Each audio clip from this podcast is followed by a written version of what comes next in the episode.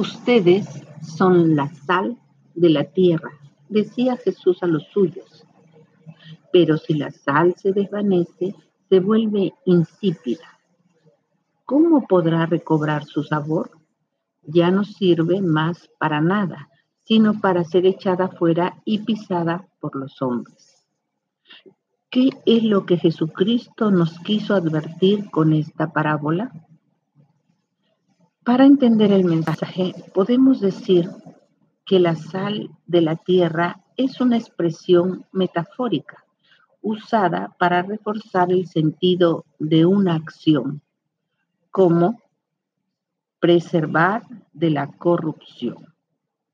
Dicho esto, podemos decir que así como la sal que era usada en ese tiempo para evitar que las carnes se pudran, así la iglesia de Jesucristo, lavada con su preciosa sangre, que recibió el don del Espíritu Santo y el mensaje del reino, somos como la sal, un preservante de la corrupción.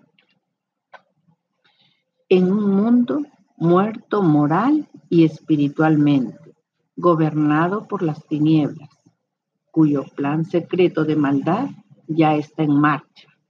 Solo falta que sea quitado de en medio el que ahora lo está deteniendo, quien es el Espíritu Santo en su templo, que somos tú y yo.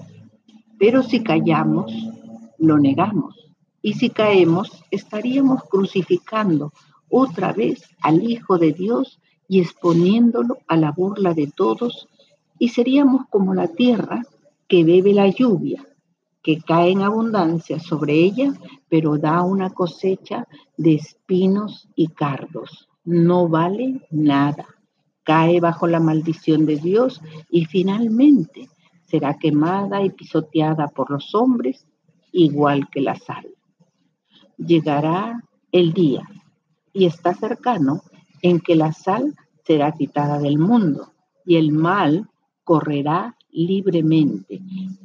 Pero hasta que llegue ese día, estarás con Jesús como sal en un mundo espiritualmente muerto. Dios quiera que así sea. Amén.